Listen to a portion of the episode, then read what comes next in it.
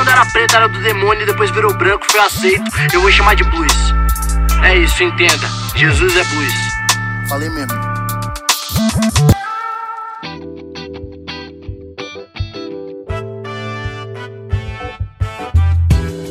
Salve, salve, meus amigos, minhas amigas, meus amigues, como é que vocês estão? Lembra dessa musiquinha aqui, ó? Não se turbe o vosso coração, creiam em Deus e também em mim. Na casa de meu pai há muitas moradas. Lembra? A música é boa, a música é gostosa de ouvir. Tem até uma versão do Mauro Henrique que é muito boa. E eu tô cantando essa musiquinha, mesmo eu não sendo cantor, porque hoje o nosso texto de reflexão é João capítulo 14, que é justamente essa música. Na verdade, é essa música que é do texto, né? E não o texto que é da música. O texto de João capítulo 14 começa: Não se turbe o vosso coração, creiam em Deus e também em mim. Talvez você nem sabia, né? Você fala, caraca, a música então é um texto bíblico. Pois é, a música é um texto bíblico. João capítulo 14. Só relembrando, estamos na última noite de vida de Jesus. Jesus está naquele momento de ceia com os seus discípulos. Falamos bastante sobre a ceia, acho que dois ou três episódios anteriores. Eles continuam aqui na ceia, tá? Na verdade, até o capítulo 18 de João é ceia. E aqui nesse capítulo 14, Jesus vai falar algumas coisas para o discípulo e eu quero que você preste muita atenção no que eu vou te dizer, na explicação que eu vou dar desse capítulo, porque este capítulo é um daqueles textos mais mal interpretados do Novo Testamento. E não só mal interpretado, mas é uma má interpretação que gera uma teologia que muda a nossa vida. Isso é muito importante. O poder da Bíblia sobre uma, uma cultura cristã como a nossa é muito grande. E aí, como nós damos, quando nós damos uma má interpretação para um texto como esse, nós geramos uma teologia e essa teologia gera um estilo de vida que, que não deveria acontecer. Então, olha, olha a gravidade da coisa. Uma má interpretação de um texto bíblico faz a gente mudar a nossa vida. E eu, e eu garanto para vocês que 95, 98, 99% da igreja evangélica deposita sua fé em algo que, que na verdade não era para existir, a não ser por causa da má interpretação de um texto como esse. Olha a gravidade da coisa que nós estamos falando aqui, gente. Nós, nós estamos. Tem gente desperdiçando a sua vida por não saber interpretar ou, ou acreditar na interpretação de um texto como esse. E deixa eu explicar para você. Então, olha só, o texto é esse, né? Não se turbe o vosso coração, creiam em Deus, creiam também em mim. Na casa do meu pai há muitas moradas. Se não fosse assim, eu não vos teria dito. Eu vou preparar um lugar. Se eu for para preparar este lugar, voltarei e os levarei para mim, para que vocês estejam onde eu estiver. Olha só. De acordo com esses três primeiros versículos, como que a gente interpreta isso? Jesus está indo embora, né? Ele vai morrer, então ele vai embora, certo? Ele vai para onde? Ele vai para o céu. O que, que ele vai fazer no céu? Preparar um lugar. É como se Jesus estivesse indo preparar um monte de puxadinho no céu, para que aonde ele estiver, no céu, esteja a gente também. Então ele vai para o céu, vai preparar o céu, aí um dia ele volta, busca a gente e leva para o céu. E eu sei que é nisso que a igreja acredita. Mas não é isso que Jesus está dizendo aqui, tudo bem? É, eu não quero nem entrar em tanto nesses assuntos escatológicos agora, a gente tem muito material sobre isso, mas esse texto não está falando isso, tudo bem?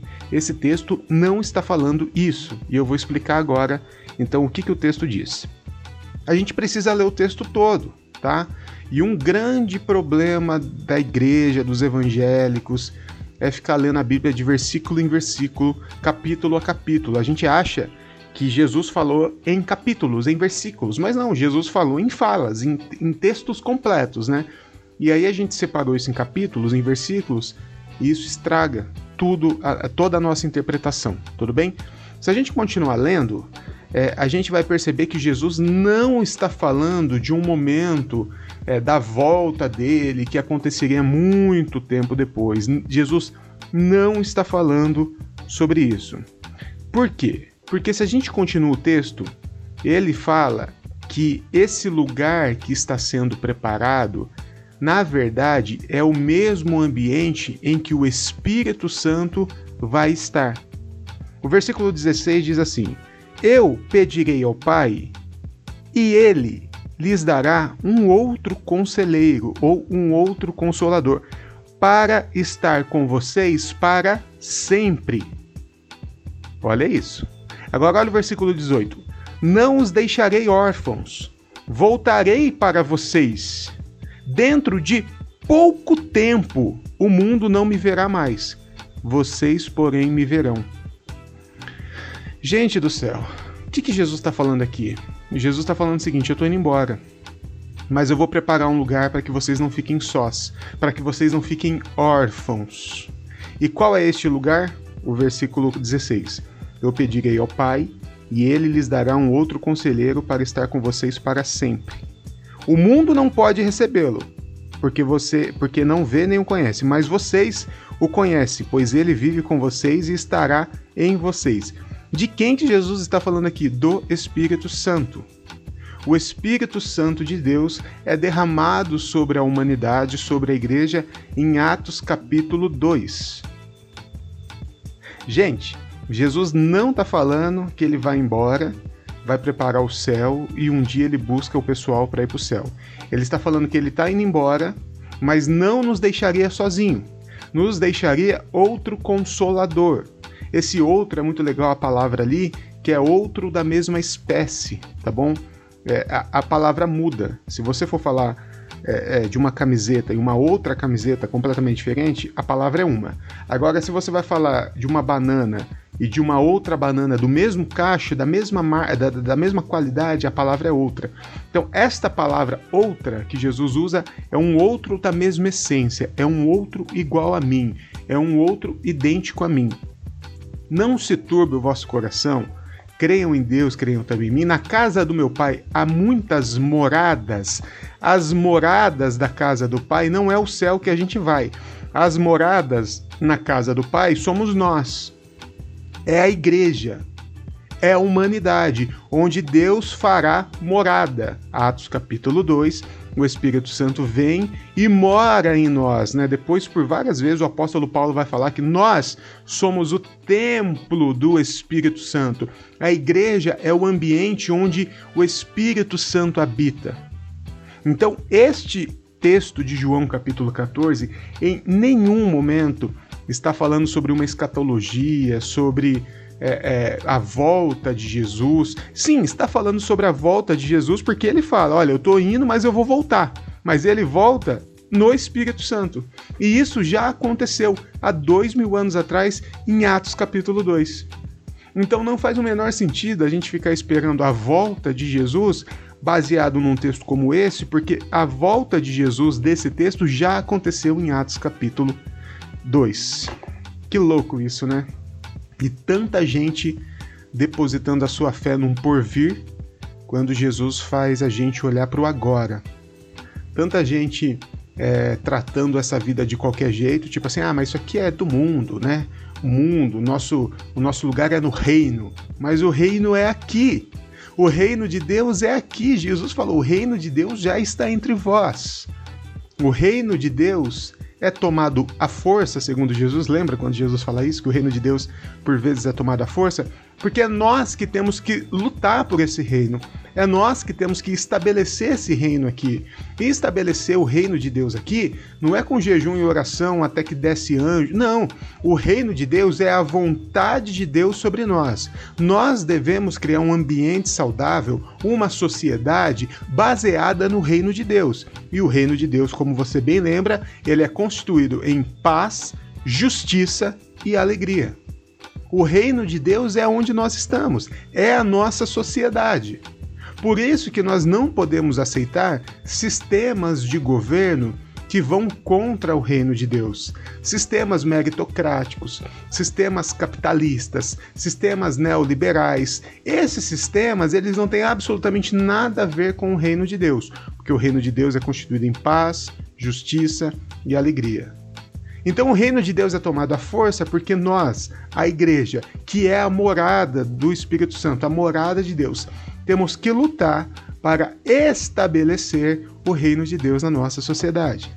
Por isso que Jesus, dentro desse texto de João capítulo 14, fala coisas como: Aquele que crê em mim fará obras maiores do que eu faço. E aí a gente acha que o nosso negócio é fazer milagre maior que Jesus fez. Ah, Jesus curou um cego, eu vou curar 18. Não, a gente não tem que fazer milagre.